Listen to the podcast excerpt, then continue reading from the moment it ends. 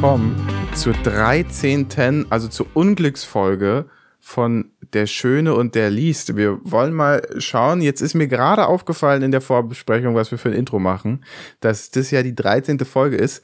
Also mal gucken, ob es heute gut äh, über die Bühne geht. Hallo? Redest du schon? ja, jedenfalls, äh, bist du, bist du, bist du abergläubisch? Äh, nee, eigentlich nicht. Ich glaube nur an Karma. Ich weiß nicht, ob das das gleiche ist, aber ich denke oder ich glaube daran, dass äh, wenn man, wenn ich Gutes tue, dass das auch zurückkommt zu mir. Das heißt aber, die 13, die kann uns eigentlich nichts anhaben, glaubst Die du? kann uns gar nichts anhaben. Hast du auch, hast du manchmal so das Ding, äh, ich habe mal gehört, dass es zum Beispiel in Flugzeugen irgendwie nicht die 13. Reihe geben soll oder irgendwie sowas?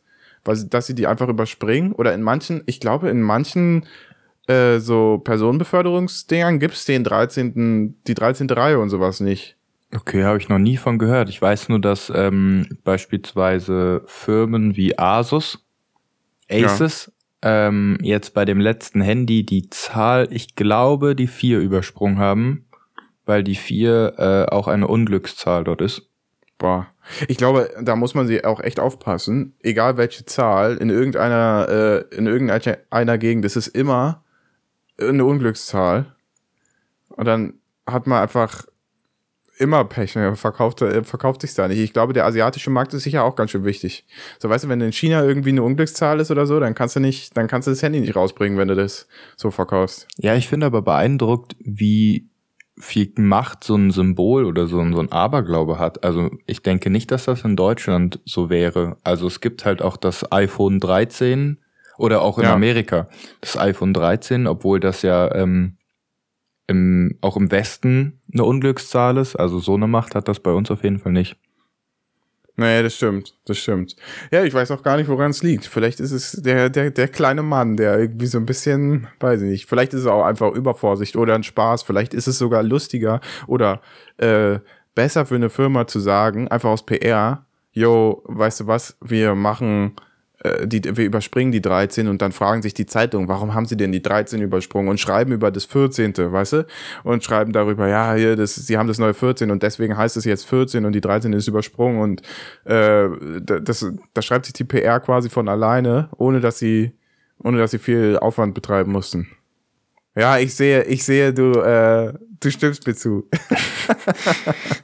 Ja, ich finde, ich, vielleicht ist das so ein Thema, wo wir uns mehr vorbereiten könnten und das dann nochmal aufrollen. Ähm, wo wir aber schon bei so richtig krassen Dingen sind, wie das iPhone 13 oder sowas. Ähm, Jetzt bin ich hast gespannt. du, hast du so Sachen, wo du dir, also ich persönlich bin jemand, der sich was anschafft, das sich dann aber auch so anschafft, dass ich richtig lange was davon habe und auch selbst nach einem Jahr oder zwei Jahren mich immer noch über den Gegenstand freuen kann, Fast so wie am ersten Tag. Bist du da genau der gleiche Typ, dass du sagst, du kannst dich an materi materiellen Dingen wirklich so sehr erfreuen? Also ich glaube, du bist auch eher so ein Typ, der sich noch informierter mit Sachen auseinandersetzt und informierter einen Kauf tätigt. Also äh, so ein bisschen hyperfokussiert dann irgendwie eine Sache kauft und dann weißt du auch, das ist jetzt wirklich exakt das, was ich haben will. Ich bin so ein bisschen Impulskäufer dann eher. Also im Gegensatz zu dir zumindest. Ich informiere mich natürlich vorher auch, aber jetzt zum Beispiel den Fernseher. Ich habe extra einen Samsung Serif gekauft, so viel kann ich mal sagen, weil der einfach schicker aussieht. Den finde ich immer noch cool, aber ich glaube, ich erfreue mich lange nicht mehr so wie ganz am Anfang daran. Also ich finde ich finde super darauf zu gucken und ich der funktioniert auch gut und äh, das Bild ist toll und der sieht auch immer noch cool aus, aber ich glaube nicht, dass ich noch so den, den Wert da verspüre. Also es ist dann, ich glaube schon eher das Kaufen selbst, dieser, dieser kurze Moment, wo es dann frisch dasteht, wo ich denke, oh ja, das ist schon, das ist schon ziemlich cool. Aber ich glaube, es liegt auch teilweise daran, dass ich mich extrem hype teilweise auf eine Sache, die ich kaufe. So, also der Fernseher zum Beispiel, da habe ich mich schon echt drauf gefreut und dann stelle ich fest, naja, aber so ein paar äh, Probleme hat er eben doch. Also manchmal fällt die Internet-Connection aus oder so, was nicht an dem Internet tatsächlich liegen kann, sondern es muss am Fernseher liegen. Und dann ist das, das ist so ein bisschen ernüchternd, weißt du? Aber vielleicht ist es genau das, was dann bei mir besser läuft, weil ich mich dann mit den so, äh, Dingen so sehr beschäftige, dass das dann halt kaum auftritt oder ich dann schon Bescheid weiß und schon einen Plan B dafür in der Rückkante habe oder sowas. Ja, das kann schon sein. Aber was ist denn, was ist, was ist die letzte Sache, wo du sagen würdest, jetzt äh, kann ich mich daran mein Leben lang oder jedenfalls äh, das Leben der Sache lang daran erfreuen? Ey, das, da stehen unglaublich viele Sachen um mich herum. Ich bin, also ich kaufe hier wirklich gerne. Immer, wenn ich Sachen kaufe, dann sollen die auch so hochqualitativ sein, dass die mich lange begleiten. Und jetzt oder auch, dass die mich wirklich vollends erfreuen. Und jetzt, ob es irgendwie die Boxen sind, die ich jetzt äh, vor jetzt bald zwei, ja, anderthalb Jahren gekauft habe oder der Computer, den ich mir ähm, jetzt vor drei Jahren schon gekauft habe oder der Laptop. Also es sind all die Dinge, wo ich dann immer mich mal wieder dran erinnere, ah, ist eigentlich geil, dass du das gekauft hast und du hast echt viel Spaß damit und die bringt das echt eine Menge. Und meine neueste Errungenschaft ist ja, äh, wie du weißt, ein ziemlich cooler neuer Schreibtischstuhl und äh, ich hoffe, dass das genauso sein wird, dass ich mich jetzt jeden Tag darüber erfreuen kann, wenn ich mich dann äh, wieder an meine Universitätssachen setze. Dass ist, das, ist das schon der, ist das quasi der finale Schritt zum Erwachsenwerden, wenn man sich Büroutensilien kauft, an dem man sich dann erfreut? Ich glaube, der ist schon vorher eingetroffen, nämlich in dem Moment, an dem du dich ähm, an Werkzeug erfreust. ja, glaube ich, ist so das. Stimmt.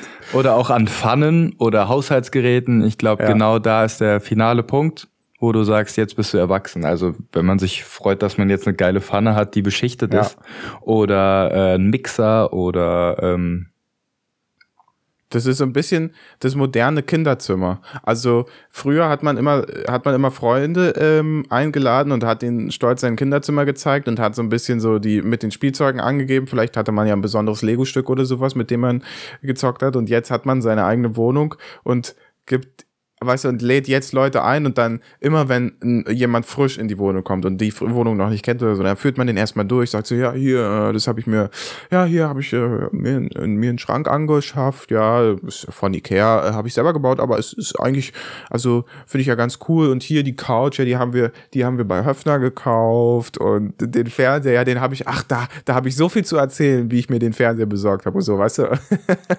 ja, und vielleicht so ist es auch die Story dahinter, stimmt, weil wenn ich mich mit den Sachen beschäftige, dann haben die manchmal auch eine Story. Jetzt beispielsweise wie die Boxen. Ne? Ich habe die ja aus eBay und bin dann auf einen YouTuber getroffen, den ich irgendwie, den wir beide mehr oder weniger gleich kannten vorher.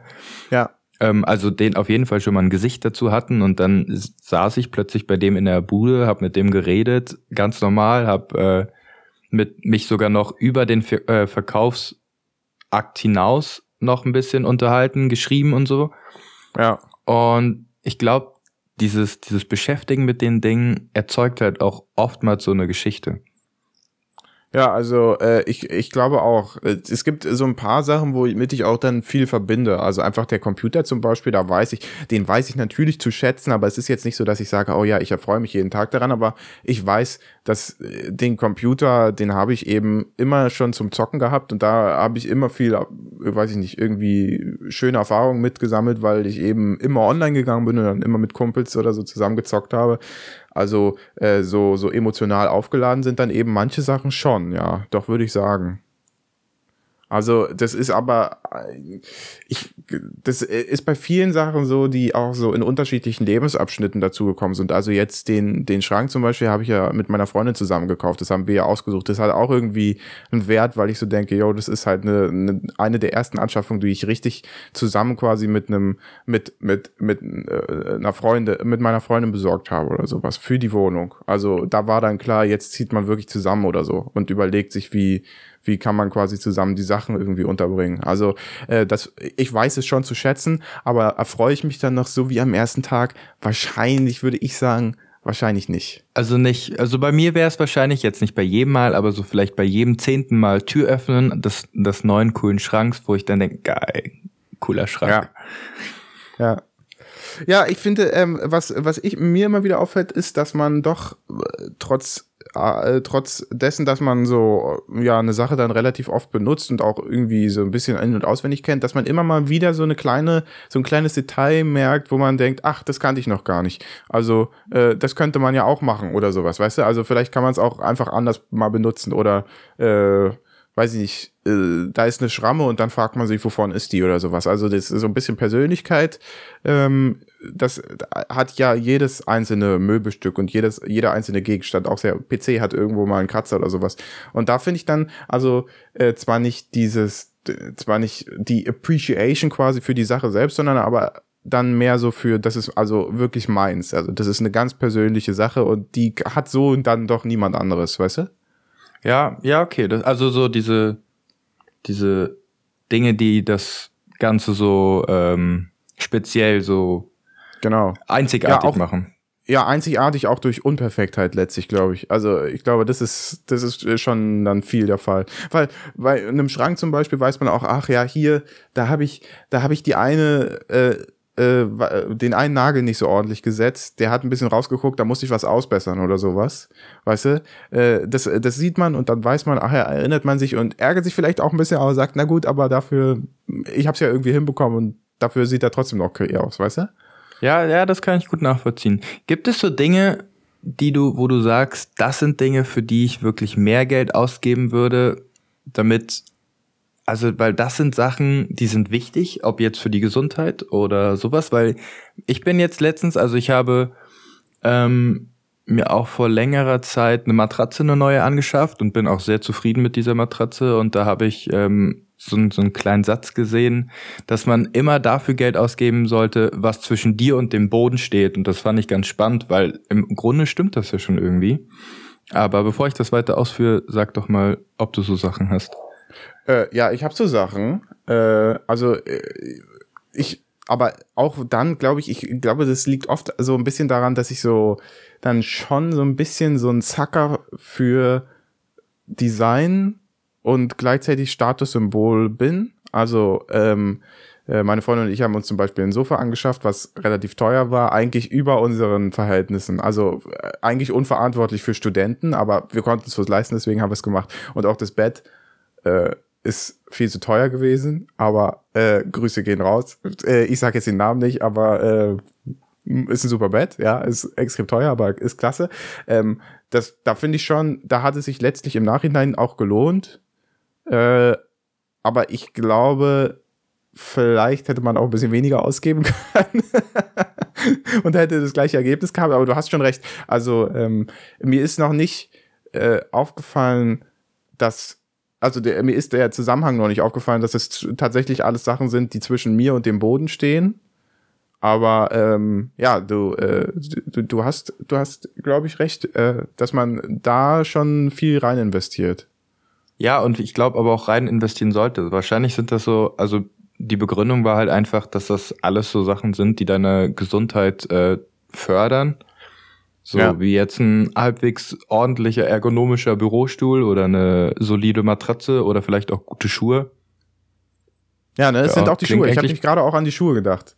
Genau, es ja. sind halt noch die Schuhe. Ich glaube, das waren so diese drei Komponenten und das fand ich ganz spannend. Und letztendlich ist das schon, glaube ich, eine Faustregel, die man ein bisschen, wenn man die Möglichkeiten hat und ähm, Prioritäten sonst anders gesetzt hat, vielleicht äh, das umschwenken sollte. Weil ich glaube, im Endeffekt äh, freut sich dann das Zukunfts-Ich darüber, dass man äh, den Schritt gewagt hat und nicht sich jetzt doch irgendwie die zehnte Klamotte oder so gekauft hat. Ich glaube, äh, ich glaube, der Spruch, so, äh, du musst in die Sachen investieren, die zwischen dir und dem Boden stehen, geht, also hat, äh, dem liegt letztlich ein anderer Sinn zum Grunde, sondern, äh, weil du, wie du ja schon gesagt hast, also äh, gib dafür Geld aus für die Sachen, die deiner Gesundheit eben zuträglich sind. Also ich glaube, das kann man noch dann doch stark erweitern äh, einfach auf Sachen, die dem Körper gut tun, da sollte man eben Geld für ausgeben. Ne? Und alle anderen Sachen sind nicht ganz so wichtig. Also natürlich ein gepflegtes Äußeres ist vielleicht, äh, ist natürlich genauso wichtig, aber ähm, äh, weiß ich nicht, wenn ich meine Gesundheit nicht habe, dann brauche ich alles andere auch nicht. Und deswegen lohnt sich wahrscheinlich auch, äh, da mal ein bisschen mehr Geld zu investieren. Das ist ja, ich meine, wenn man sich das so überlegt, das fängt ja eigentlich beim Essen an. Also, dass man da für ein bisschen besseres Qualität äh, für bessere Qualität was ausgibt oder so, äh, versteht sich ja eigentlich von selbst, auch wenn ich es nicht mache. Also genau, davon mal ab. und davon mal abgesehen, ja, dass ich äh, dann doch irgendwie ein Sparfuchs bin, aber äh, also zumindest beim Essen. Aber Ja, also ähm, ich glaube, da sollte man generell drauf achten. Ich habe jetzt auch überlegt, ob ich mir eine Brille holen soll, die so ein Blaufilter hat oder sowas, weil ich immer das Gefühl habe, meine Augen leiden so stark darunter, wenn ich acht Stunden vorm Rechner setze auf Arbeit und die ganze Zeit auf äh, den Bildschirm starre. Auch das wäre ja so ein Investment, was man eben macht für seine Gesundheit letztlich, was sich wahrscheinlich lohnen würde, aber da bin ich noch nicht ganz sicher, ob dieser Blaufilter wirklich was taugt. Du könntest doch auch am PC mal kleiner Exkurs das einfach einstellen, oder? Den Blaufilter, wird halt alles orange.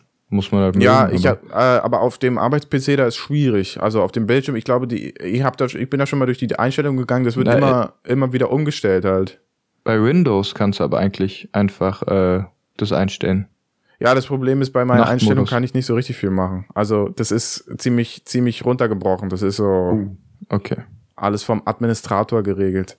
Aber auch selbst, weißt du, selbst wenn ich, jetzt mal kurz ein Rant über die Arbeit, ja. Also äh, ich, meine, meine Kollegen in allen Ehren, aber die, der Großteil von denen hat von Technik absolut gar keine Ahnung. Ja, da ist der Bildschirm ein bisschen dunkler eingestellt. Der eine rechts, weißt du, wir haben immer, wir haben alle zwei Bildschirme. Der rechte Bildschirm ist ein bisschen dunkler eingestellt. Dann bleiben die direkt von dem Arbeitsplatz fern, weil die denken, ja, da ist irgendwas, da ist irgendwas nicht richtig mit dem Bildschirm. Statt mal, statt mal zwei äh, äh, Handgriffe zu machen, kurz an den Bildschirm zu klicken, zu schauen, wie hell ist der, wie hell ist der daneben und zu checken, dass sie nicht gleich hell sind. Also wirklich, also, das rafft ja mein Neffe besser und der ist acht. Also äh, wirklich, da ist überhaupt kein technisches Verständnis da teilweise und auch, glaube ich, gar keine Muße irgendwie. Ja, ich glaube, es liegt auch eher an der Muße, weil ich habe gemerkt, dass es auch jetzt ähm, öfter mal darauf gestoßen bin, dass ich mir dachte, ich könnte es machen. Ich hätte wahrscheinlich auch so die Fähigkeit, das zu machen und mir das anzueignen, aber ich habe absolut keinen Bock und dann bringe ich halt mein Fahrrad zum Fahrradladen, weil soll der das machen? Ja, ich glaube, da ist auch, also das kann ich auch immer dann verstehen, wenn man zu Hause ist oder sowas und sagt, ja, also die Zeit, die ich investieren würde, das selber zu machen, ist für mir kostbarer als die Zeit, die ich quasi spare, dadurch, dass ich es jemandem gebe, der es sofort kann. Aber so ein Bildschirm einstellen, also Ja, das stimmt. Äh, Entschuldigung, ja, aber da muss man wirklich nicht viel machen. Ähm, bei einem Fahrrad, da würde ich auch sagen, wahrscheinlich könnte ich den Schlauch auch alles selber wechseln und so, aber dafür brauche ich, also ich glaube, für, für Schlauchwechsel braucht man noch sogar ein bisschen Werkzeug. So. Ja, also so ein das, bisschen. Das, Mhm. das hätte ich zum Beispiel schon nicht da. Das heißt, das müsste ich mir erst besorgen. Da muss ich mir wahrscheinlich ein YouTube-Video reinziehen, weil ganz ehrlich, so vollständig improvisieren will ich es nicht. Den Schlauch brauche ich. Da muss ich also rangehen. Dann geht möglicherweise noch was schief und dann muss ich wieder was anderes machen. Also da ist mir dann meine Zeit quasi mehr wert als ähm, ja, selber zu machen. Und dafür bezahlt man ja letztlich. Also ich glaube, jede Bezahlung, also die meisten Bezahlungen, die man so eingeht, kommen ja daher, dass man letztlich Zeit sparen will. Weißt du? Ja, ja, wir hatten das äh, letztens in einem Modul, diese typischen Opportunitätskosten. Ja. Sind das ja genau.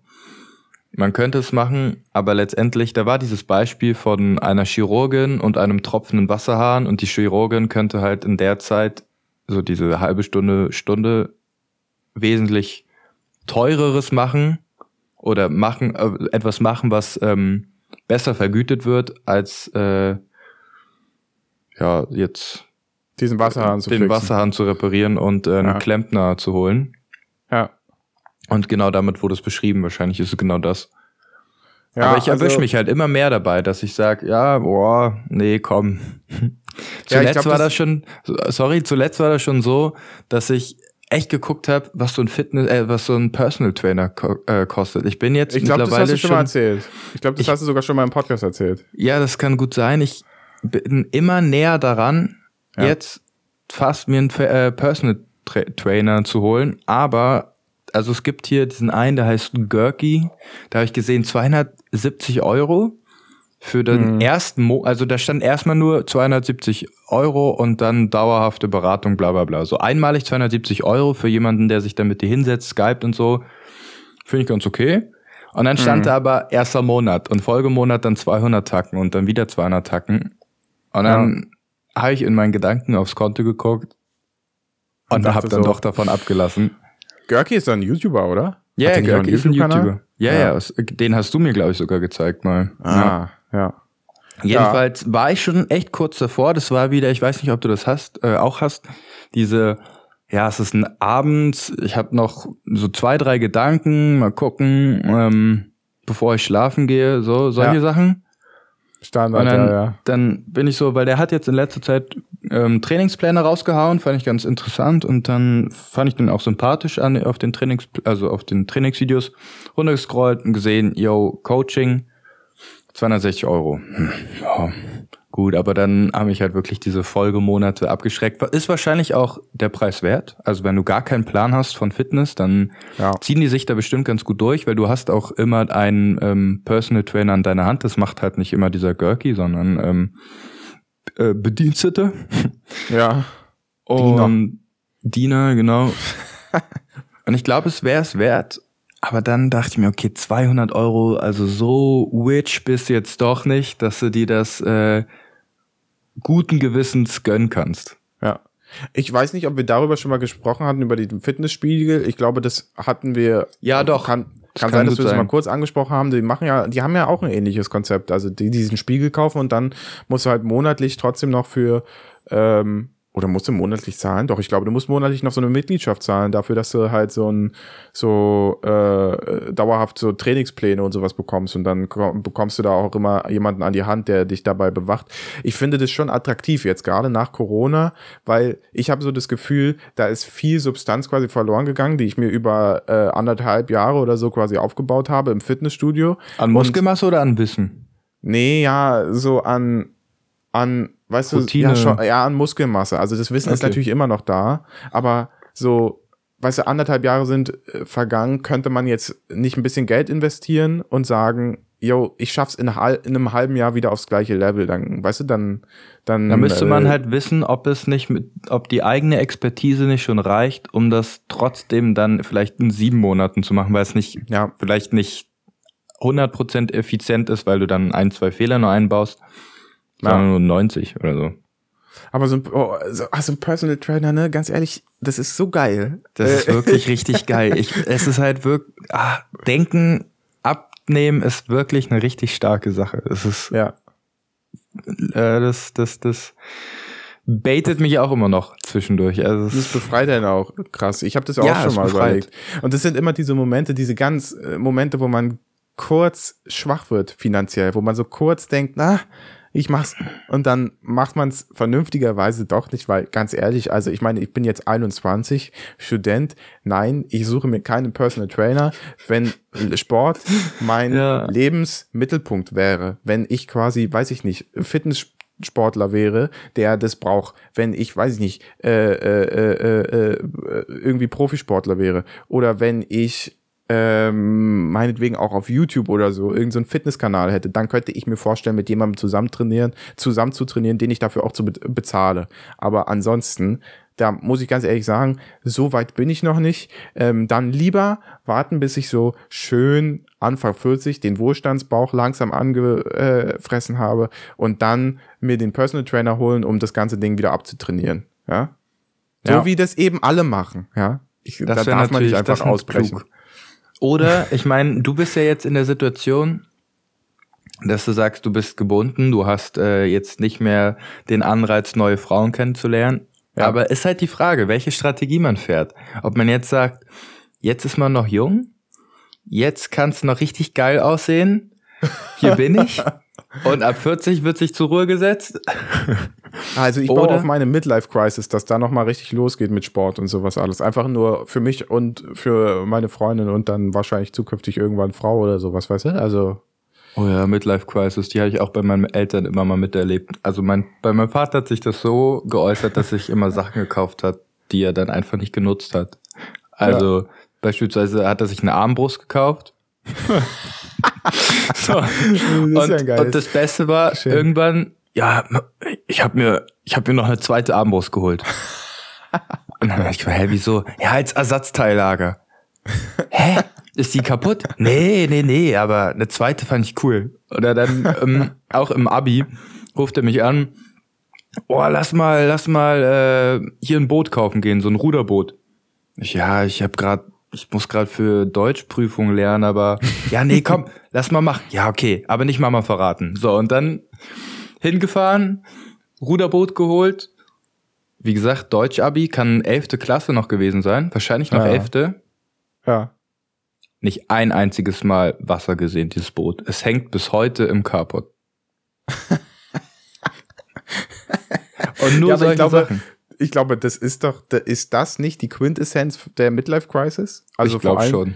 so wie äh, das auch immer in Filmen äh, porträtiert wird, so bei äh, bei Männern vor allem, dass die dann nur, dass sie dann nur Shit machen, so, also dass sie dann irgendwie sich so ganz viel komisches Zeug so.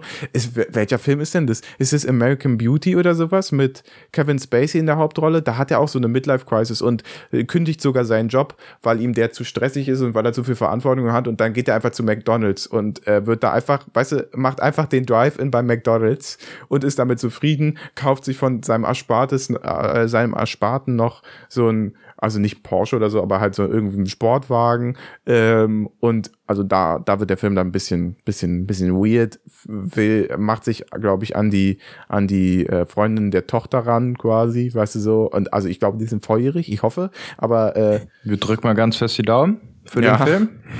aber da geht halt auch, der, der geht halt richtig, richtig durch die Decke mit dem, mit seiner Midlife Crisis. Und so stelle ich mir das ungefähr vor. Also in manchen, in manchen, weiß ich nicht, also weniger und stärkeren Schattierungen, aber äh, ich glaube, so insgesamt wird es schon eine, nochmal eine abgefahrene Zeit. So. Ich hoffe, ich hoffe, ich kriege aktiv mit, dass ich da drin bin und erlebe es aber trotzdem normal, weißt du? Vielleicht, wir können uns ja gegenseitig irgendwie äh, an komischen äh, Kaufgeschäften hindern. Oh Oder, Gott, oder, glaub- oder noch beflügeln. Ja. Ja, doch, ich glaube, das ist eine gute Idee. Kaufen, äh, kaufen, kaufen wir das Boot. ja, kauf mal ein Boot. Ja, ey, oh, ich, ich würde ja so gerne ein Segelschiff. Ja, hast du einen Segelschein? Nee, will ich da machen, will ich da machen. Ja, Ja. doch, doch, gute Idee, gute Idee. Kauf, kauf, schnell. Boah, ich glaube, da gibt's auch viele Leute, die sich, die sich nochmal hoch verschulden für den, für, für, die- für die zweite Hälfte ihres Lebens. Kann ich mir richtig gut vorstellen. Ich hoffe, also ich, eigentlich bin ich ein Typ, der sich absolut nicht verschuldet, nicht mehr ansatzweise. Du ja genauso.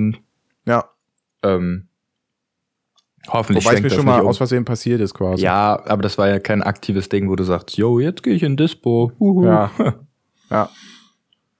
Nee, also da muss ich auch sagen, mal schauen. Ich kann mir eigentlich nicht vorstellen, dass sich meine finanzielle Einstellung so stark ändert, außer ich schwimme wirklich im Geld. Äh, aber gut, dann muss ich auch keine Midlife-Crisis haben, weil dann kann ich es eh alles vorher machen schon. Ah, und dann, was, wie sieht dann 40 aus? Wenn mein- wenn ich 40 bin? Ja. Ich meine, wie sieht eine Midlife-Crisis aus, wenn man richtig arschreich ist? 40? Tja, ich glaube dann. Also so ein weißt Charlie Sheen? So ein Charlie Sheen?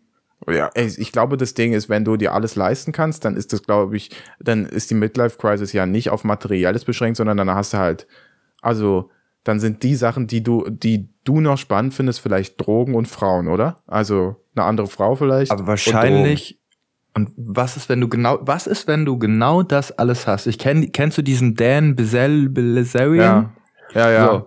Diese, ich bin sieht- mir nicht sicher, wie reich der wirklich ist. Das ist irgendwie so ein, so ein, den man auf Instagram sieht, der fährt immer mit fetten Karren rum und so und du denkst immer, was Immer hat, was hat er zehn Frauen Leben? im Hintergrund, zehn Ja. Frauen im Hintergrund und genau, was hat der für ein Leben? Was meinst du, wie seine Midlife Crisis aussieht, wenn der masse Frauen hat, masse Drogen, en masse Geld und Vielleicht noch einen richtig krassen Körper hat?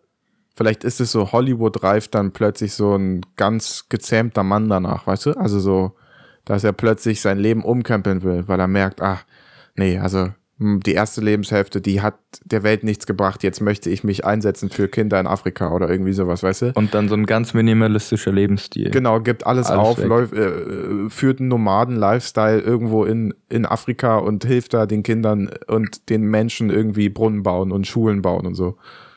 Oder auf eine einsame Insel und dann ist er der Yoga-Lehrer. Ja, Für- ja, ist wirklich so. Oder du Für machst Männer, es so aber wie, nur für Männer.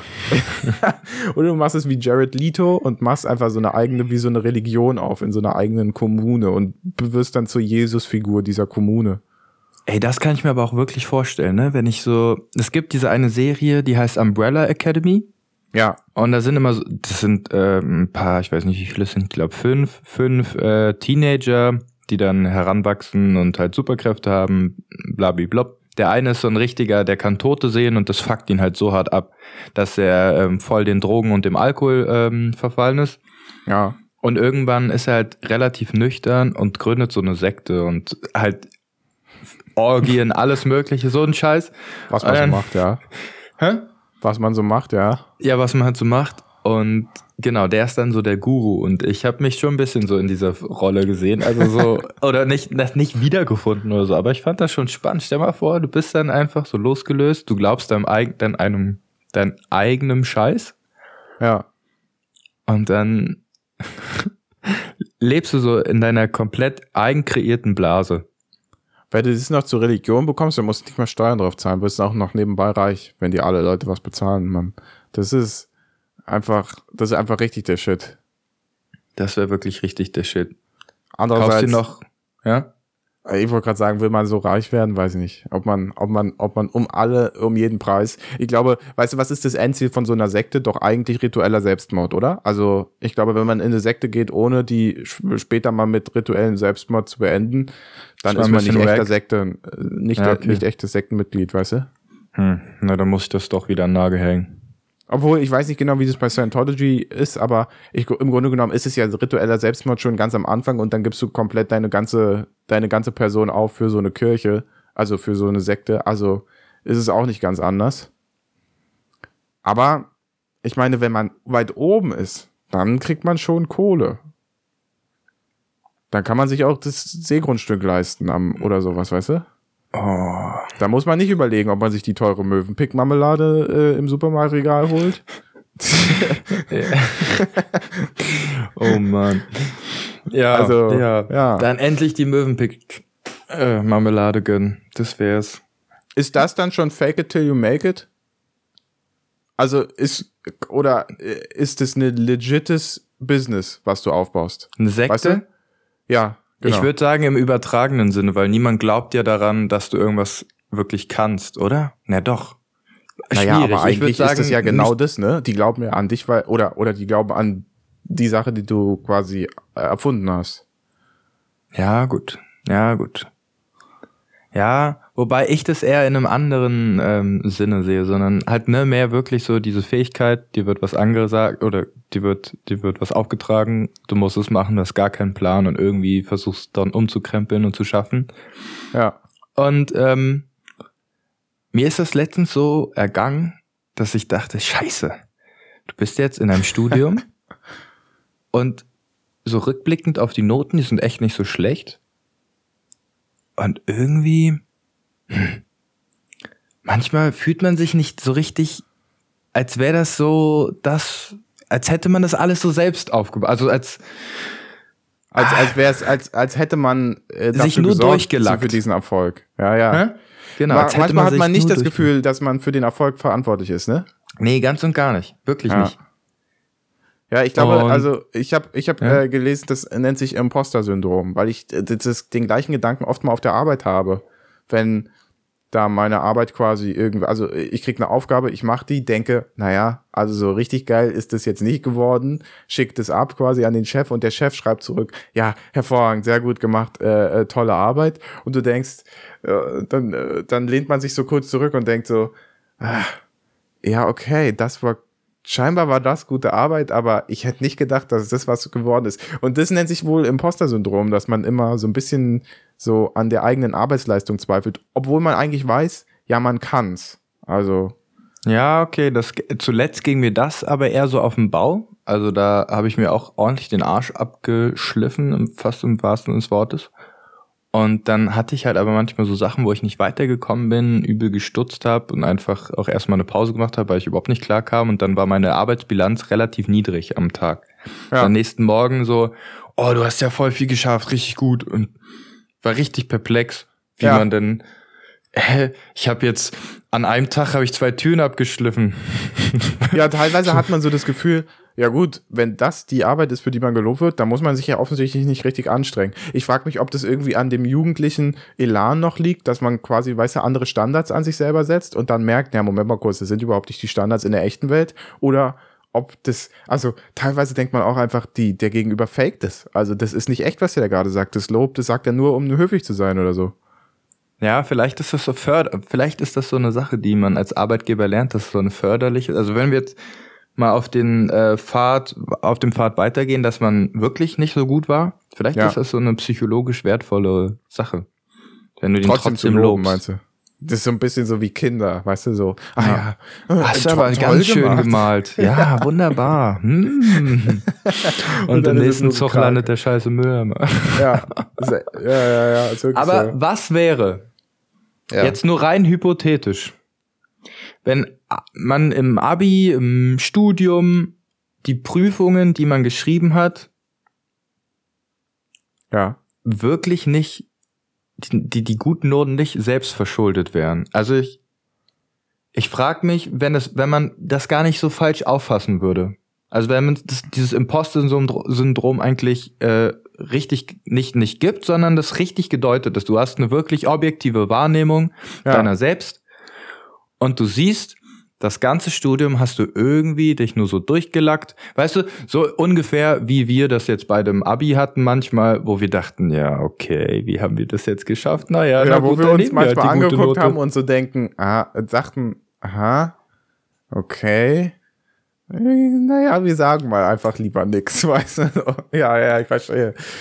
Und Aber wie geht man damit um, wenn man jetzt letztendlich wirklich nicht so viel geleistet hat und trotzdem dafür Ruhm bekommt. So wie dieses Lied, alles nur geklaut. Ich glaube, genau das, also diese Situation sind der Schmelztiegel und die Grundlage für Leute wie Trump oder sowas. Weil ich glaube, genau die haben immer schon so ein Leben geführt, dass sie nichts geleistet haben, aber immer dafür gelobt wurden. Wenn man niemals auf Gegen wer stößt quasi, weißt du, und niemals das Problem hat, dass man mal vor Augen gehalten bekommt, wie schlecht die eigene Arbeit dann vielleicht doch ist. Und immer irgendwie jedes, jedes persönliche Scheitern gleichzeitig in ein positives ähm, Gelingen umgemünzt wird von irgendwem anderes, äh, anderen, von irgendwem Außenstehenden, dann glaube ich, kann man nichts anderes als zu so einem ego, egomanischen, egozentrischen Typen zu werden. Oder auch, also auch, auch, auch bei Frauen meine ich jetzt, sondern, also weißt du so, also dann ist man einfach ein Mensch, der nicht gelernt hat, dass auch er mal irgendwie was falsch machen kann und äh, dass das was was er was quasi dann falsch läuft vielleicht auch mal an ihm liegen kann und dann wird es wird es weiß ich nicht so ein sehr unangenehmer Mensch. Ich glaube also wenn wenn da nicht früher oder später so ein Riegel vorgeschoben wird, dann wird es unweigerlich dazu kommen, dass der Mensch sich dahin so entwickelt. Also muss nicht jeder in diesem Ausmaß wie Trump dann äh, werden, aber in irgendeine Richtung dahin, weißt du? Ja, okay. Okay, das, das klingt ganz schön bitter, muss ich sagen.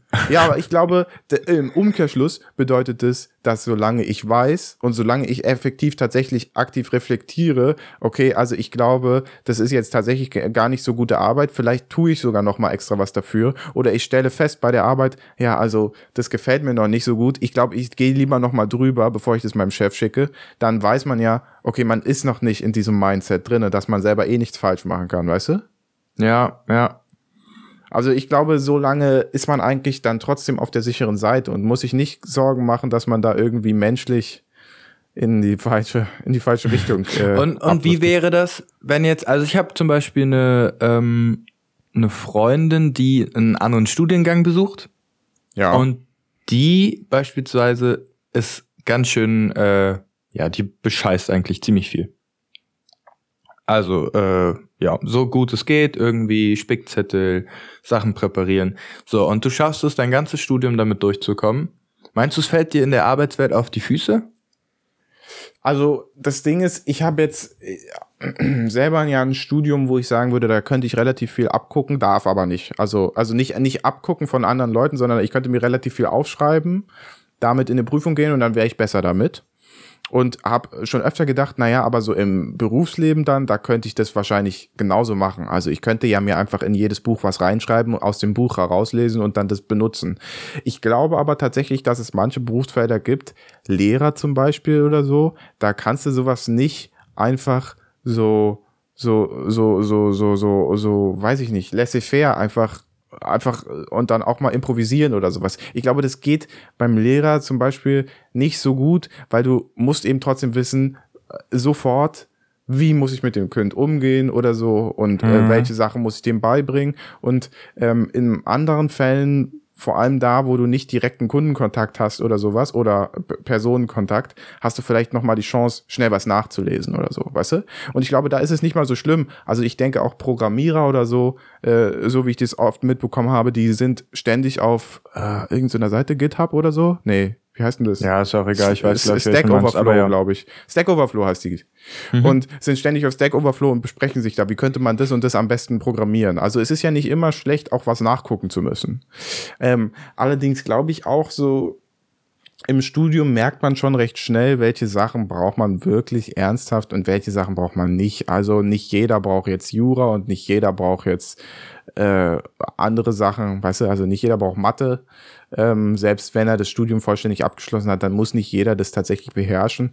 Ich glaube, da, wenn es wenn's, wenn's nur an diesen einen Punkt oder an diesen paar kleinen Punkten scheitert und man deswegen sagt, naja, ich muss hier betrügen, weil ich krieg's einfach nicht hin, das ist nicht meine Sache, der Rest des Studiums, den packe ich trotzdem, aber diese paar Sachen, da muss ich halt, da muss ich halt nachhelfen, dann finde ich es nicht so schlimm. Wenn ich jetzt das ganze Studium das so mache, dann frage ich mich halt auch gleichzeitig, warum mache ich es dann, wenn es mir nicht derart liegt, dass ich wirklich das, weißt du? Also, ja. Die Frage ist halt auch, macht sie sich's einfacher damit oder macht sie sich's möglich? Weil wenn sie sich nur möglich macht damit, dann würde ich sagen, ist es vielleicht auch das falsche Studium, weil also ein bisschen so intrinsische Motivation muss es halt schon geben, weil bei mhm. das, man, man bindet sich ja letztlich beruflich durch ein Studium. Also man äh, will ja die drei, vier, fünf Jahre nicht umsonst durchleben und dann sagen, ja, ja, also so geil fand ich es eigentlich nicht. Ich habe nur beschissen. Und, und was ist, wenn du, bei mir ging das beispielsweise mal ab und zu mal so, dass ich ähm, nicht ausreichend gelernt habe, wie man hätte vielleicht lernen sollen und durch eine einfache Prüfung dafür aber belohnt wurde. Ja, also. Das fühlt sich dann an wie so ein falscher 50er. Man hat da eine gute Note abgegrast. Ja. Hat auch gar nicht beschissen. Also. Ja, aber die hat sich nicht gut vorbereitet und die Note ist trotzdem gut geworden. Genau. Und das dann halt als, als und das hat sich dann so zwei, dreimal gehäuft, dass ich mir dachte, ja. uff, also irgendwie, also im ersten Moment ich habe mich die ganze Zeit gefreut und jetzt kam es so vor ein paar Tagen, dass ich überlegt habe, hm, was, was wäre eigentlich, wenn er das, wenn die äh, Dozentin oder der Dozent das bisschen kritischer gemacht hätte? Ja, darf man gut. sich über sowas noch freuen? Oder darf man sich überhaupt über sowas freuen? Ist man dann, wenn man nur bis zu dem Grad lernt, ist man dann nicht irgendwie so, fehl am Platz oder also das waren so die Sachen, die mich in letzter Zeit ein bisschen beschäftigt haben. Äh, also ich glaube, das ist also zweigeteilt, äh, also eine zweiteilige Antwort, weil die erste Frage ist natürlich, wie einfach definiert wird. Für manche Leute mag die Prüfung, die du geschrieben hast und als einfach empfunden hast, ja viel schwerer gewesen sein. Also ich könnte mir das sehr gut vorstellen, dass es manche Leute gibt, die sagen, wow, das war eine wirklich einfache Prüfung und dann gucken sie rechts an zu ihrem Partner und der, und der sagt, naja, also ich habe schon ein bisschen gelitten, also ich glaube nicht, dass ich da so gut durchkomme. Und das Zweite ist, ähm, äh, letztlich gar nicht so anders ähm, wie zu meinem ersten Punkt. Ich denke mal, äh, solange du weißt oder solange du offen mitbekommst und reflektierst, äh, reflektiert merkst, hey, Moment mal, die Prüfung, die war gar nicht so hart. Ich habe dafür nicht viel gelernt und ich bin trotzdem durchgekommen. Dann kann man das mitnehmen und sagen, yo, also äh, ich bin trotzdem froh, dass ich es geschafft habe und ähm, deswegen ist es nicht zwingend unverdient. Aber man weiß eben, äh, man hat nicht so viel getan und äh, wenn man das weiß, dann muss man eben für die nächste Prüfung äh, reagieren darauf. Wenn man es gar nicht mitbekommt, ich glaube, dann bist du schon in dem falschen Mindset, weißt du? Also wenn du, wenn ja, du die Prüfung schreibst, denkst, ja, es war leicht, ich war gut vorbereitet, äh, äh, äh, niemand kann mir was, so dann, obwohl du objektiv Scheiße gelernt hast, dann ist, äh, glaube ich, dann ist, glaube ich, eher das Problem erst. Ja, es gab halt einfach jetzt durch Corona sind so ein paar Prüfungssituationen entstanden, die es einfach, das wurde dann einfach ummodelliert und dann wurde halt statt äh, statt einer Prüfungsabfrage eine, eine Hausarbeit oder sowas draus ja. gemacht, wo ich mir dann gedacht hätte, aus der Hausarbeit konnte ich jetzt wesentlich mehr holen, als wäre ich jetzt irgendwie in der Prüfungssituation gewesen. Das wäre nämlich beispielsweise so eine Sache gewesen, wo du dich gar nicht so richtig drauf hättest vorbereiten können. Ja. oder wenn auch nur sehr schwer. Und das hätte dann, das wäre nicht was gewesen, wo du wirklich schreiben musst oder so, sondern Sachen ähm, direkt umsetzen musst. Ich will jetzt nicht genau sagen, was das für eine Prüfung ist, sonst kann man sich vielleicht ein bisschen äh, reindenken, was ich studiere und wer ich bin. Aber Nee, ich verstehe schon, was du meinst, aber ich glaube, das ist auch eine spezielle Situation. Also ich glaube, man darf jetzt ähm, das Studium äh, innerhalb von Corona nicht mit einem normalen Studium vergleichen, weil natürlich werden manche Prüfungen einfacher werden. Ähm, Manche Sachen werden aber auch schwerer. Also die Prüfungsvorbereitung selbst, die ist ja jetzt nicht mehr ähm, äh, vor Ort. Also du kannst ja nicht vor Ort äh, direkt mit dem Dozenten reden oder sowas. Da ich glaube, da darf man nicht, da darf man, glaube ich, nicht zu streng sein. Es ist halt einfach, äh, ist halt dumm gelaufen und letztlich am Ende fragt wahrscheinlich niemand nach. Und wenn man im Job dann merkt, es läuft nicht so gut oder ich krieg's nicht hin oder so, dann muss man halt nachlernen. Also dann ist es an einem selbst im Job zu sagen, ja, also offensichtlich habe ich hier Lücken, dann gehe ich halt mal zu einer Fortbildung oder einer Tagung oder sowas. Also sowas gibt's ja äh, in jedem Fall auch. Also äh, ich glaube, da ist man, da darf man sich äh, äh, nicht so nicht so sehr selbst äh, kritisieren, denke ich mal. Ja gut, das sind ja das sind ja angenehme Also ich nehme Worte. da die Lust, Last von den Schultern, ja. Ja, Mach ähm, dir keine war ja ein Sorgen. bisschen gerade selbstreflektierend und davor Ja. haben wir über viel Geld gesprochen. Ja. Ähm, was mich direkt zur, zu einem Thema bringt, Ja. und zwar, was wir uns schon ganz am Anfang des Podcasts gestellt haben. Warum machen wir den Podcast eigentlich? Wir hatten anfangs aus Spaß gesagt, wir Für werden Riches. reich damit, Ja. wir werden famous und wir kriegen Fame und machen damit, ja, wir machen uns berühmt. Ja. Und andererseits haben wir auch eingeworfen, dass wir halt äh, immer noch, oder dass wir uns auch ein bisschen selbst reflektieren können, weil es einfach eine coole Idee ist, finde ich, einmal sich die Woche zu treffen Ja. und dann über Sachen so zu reden und auch am Stück, ohne dass man jetzt äh, unterbrochen ist, irgendwie am Handy guckt, was spielt oder sonst was, sondern einfach so face to face, mehr oder weniger. Ja. Und jetzt wollte ich dich mal fragen, ja, glaubst du immer noch, wir werden damit berühmt? Oder war das, hast du jemals dran geglaubt? Oder ähm, machst du, machen, wa- warum machst du das jetzt eigentlich momentan noch so mit mir? Wieso schaffst du das noch immer hier, mich anzutreffen? Also ich weiß nicht mehr, was ich in dem ersten Podcast gesagt hatte. Ich weiß, da haben wir ja mal darüber geredet. Der, die erste Folge übrigens ist nicht mehr erhältlich für, für, für, für die Zuhörer. Die war auch Deswegen- grottenschlecht. Deswegen können die Im nicht wissen, Gegensatz das, zu den das, anderen, das ja. veröffentlichen wir Aber gut. erst irgendwann anders. ähm, deswegen kann ich mich da jetzt also nicht mehr dran erinnern, aber ähm, ja, warum mache ich es jetzt? Äh, äh, um das, ich weiß nicht warum. Das ist so ein bisschen Selbstverwirklichung. Also ich äh, unterhalte mich natürlich gerne mit dir, logisch, aber das, dafür muss ich den Podcast nicht machen. Aber der Podcast, der bringt Gespräche zwingend immer in eine geordnete Bahn. Also das ist eine Stunde Zeit, die man sich zwingend miteinander in einer Weise unterhält, in der man sich normalerweise nicht unterhalten würde. So detailliert und so tief, also in Anführungszeichen tiefsinnig ähm, unterhält man sich selten mit den wenigsten Menschen. Äh, ich glaube, du wärst jetzt natürlich ein Mensch, mit dem ich mich so auch unterhalten könnte, abseits dieses Podcasts, aber es ist eben äh, dann jede Woche, jeden äh, Montag nehmen wir ja auf, immer so ungefähr 18 Uhr unterhalten wir uns und dann, also das ist so eine gewisse Regelmäßigkeit, das ist so ein gewisses Schema und es ist immer, ähm, also einfach, also es hilft mir irgendwie so, auch die letzte Woche zu reflektieren, so ein bisschen, also gleichzeitig macht es mir Freude, gleichzeitig manchmal äh, treiben mich irgendwelche Gedanken an oder so.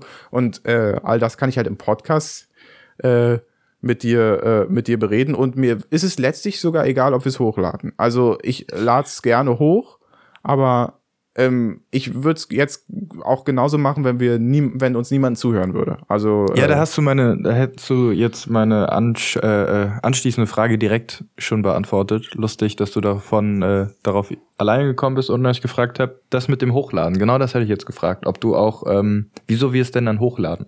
Das Ja. hätte ich dich jetzt noch gefragt. Aber einfach, also ich glaube für mich, wenn ich das jetzt für mich beantworten müsste, warum laden wir es hoch? Damit wir wie so einen Abgabetermin haben, damit wir es machen. ja, Sonst könnte man sagen, ja, lass Donnerstag machen, dann kommt Donnerstag irgendwas dazwischen. Aber ja, irgendwie. und dann sagt man, sorry, ich kann nicht oder so. Genau. so, und dann verläuft es zwei Wochen im Sand, dann vergisst man's, ja. dann, boah, vorbei. Ja. Das ist also ein bisschen so ein, so ein ähm, äh, ja öffentliches an die Pflicht halten. Ne? Also ähm, ich weiß, wahrscheinlich die Zuhörer werden nicht so richtig darauf aufmerksam machen, hey, wo bleibt die nächste Folge oder sowas. Ja, also ich glaube nicht, wenn es von heute auf morgen zu Ende wäre, dann würde sich wahrscheinlich niemand beschweren. Aber alleine der Gedanke, dass jemand darauf gewartet hat oder so, hilft einem vielleicht dann doch nochmal zu denken, alles klar, wir müssen aufnehmen. Also wir, wir machen das jetzt trotzdem.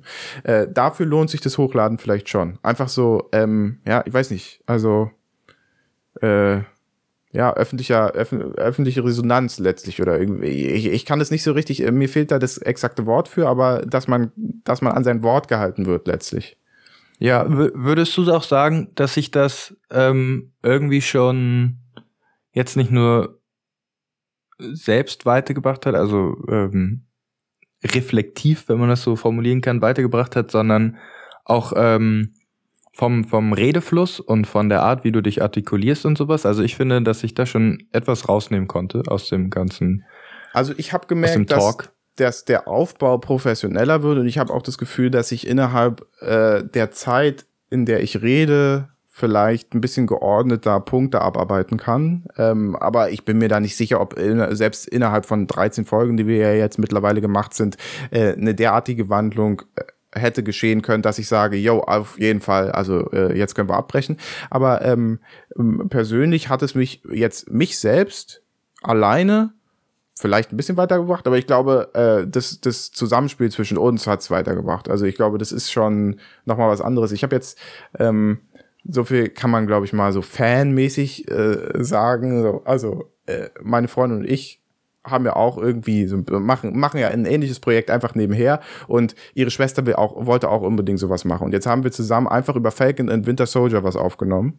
Ähm, einfach so übers Handy. Völlig unprofessionell aber es ist ja auch egal weil das spielt ja letztlich keine Rolle ne? Wenn man es einfach macht machen will dann macht man es eben einfach. Und da merkte man schon dass natürlich ein gewisser Grad an Professionalismus äh, Professionalität Professionalismus ergibt ja gar keinen Sinn Professionalität schon alleine am Start oder sowas da ist weißt du? Also im Intro alleine oder so ja, okay. Ja. Und ja. auch so ein bisschen einfach eine, eine Bereitschaft, ein Gespräch einfach anzufangen. Das, das finde ich nämlich auch. Auch einfach, genau, dieses, ähm, ja, anders kann man es nicht formulieren oder kann ich nicht besser formulieren, diese Bereitschaft, ein Gespräch anzufangen, das auch ähm, am Laufen zu halten. Ja. Also äh, man merkt es ja jetzt auch so ein bisschen, also äh, mal hinter den äh, Blick hinter die Szenen. Teilweise haben wir natürlich so Lücken zwischendurch, die schneide ich, äh, die schneide ich auch raus. Also ja, manchmal, manchmal fängst du mit dem Thema an oder ich weiß nicht, ob sie genauso geht, aber äh, fängst du mit dem Thema an und dann ja. weiß ich überhaupt nicht, in dem Moment, worauf ich da antworten soll. Also das sind ja, so das merke ich dann auch teilweise und versuche weiterzureden und denke so, ah, jetzt, jetzt ich bringe ihn schon noch irgendwie wieder noch mal rein oder so.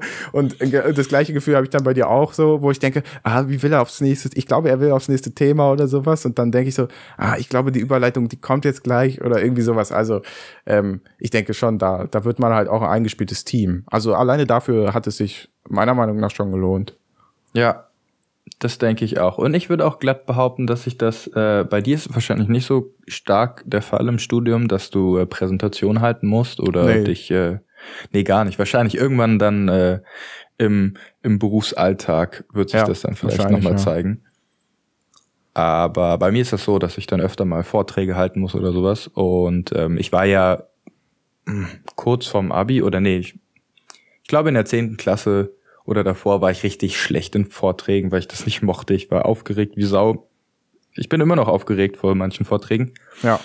Nur hat es dann irgendwann ähm, diese, diese Menge an Vorträgen, ja, hat, hat jetzt äh, hat es äh, geschafft, dass ich dann plötzlich wesentlich lockerer wurde und auch äh, besser vortragen konnte und auch dynamischer vortragen konnte und ohne dass ich irgendwie jetzt stärker stottere oder zittere in der Stimme, so dass mir dann auch immer von äh, Leuten gesagt wurde, oh, das war ja ziemlich gut. Und ich glaube auch, ähm, dass, dass der Podcast das noch weiter verbessert. Also ja. ich merke immer noch, also ich glaube am ersten, bei der ersten Folge, die wir zum Glück rausgenommen haben, war es dann schon noch relativ die war dir auch richtig unangenehm. das war auch, das war aber wirklich. Und jetzt fällt es mir natürlich auch immer noch auf, dass ich manchmal so überhaupt nicht weiß, wie ich den Satz beenden soll. Ja. Und dann es auch nicht schaffe, das Wort sonst richtig zu kon- konjugieren, weil das der Satz irgendwie schon vor zehn, zehn Minuten angefangen hat und dann ich gar nicht mehr wusste oder wer weiß, wo ich hin soll. Ja, aber insgesamt denke ich, dass mich das weitergebracht hat und ich freue mich schon auf den nächsten Vortrag in der Uni. Ja, also ich muss auch sagen, ich äh, freue mich auch auf die nächsten, äh, mindestens nächsten 13 Folgen und eigentlich, also ich sehe das äh, Projekt nicht enden. Äh, einfach weil macht mir Freude, das aufzunehmen und dann auch, äh, doch, wie es mich persönlich weitergebracht hat, ja, ich, ich weiß jetzt, wie man schneidet. Rudimentär natürlich mit Audacity, aber äh, egal. Also äh, so ein bisschen könnte ich jetzt zusammenschneiden, ein paar Effekte könnte ich auch da reinmachen.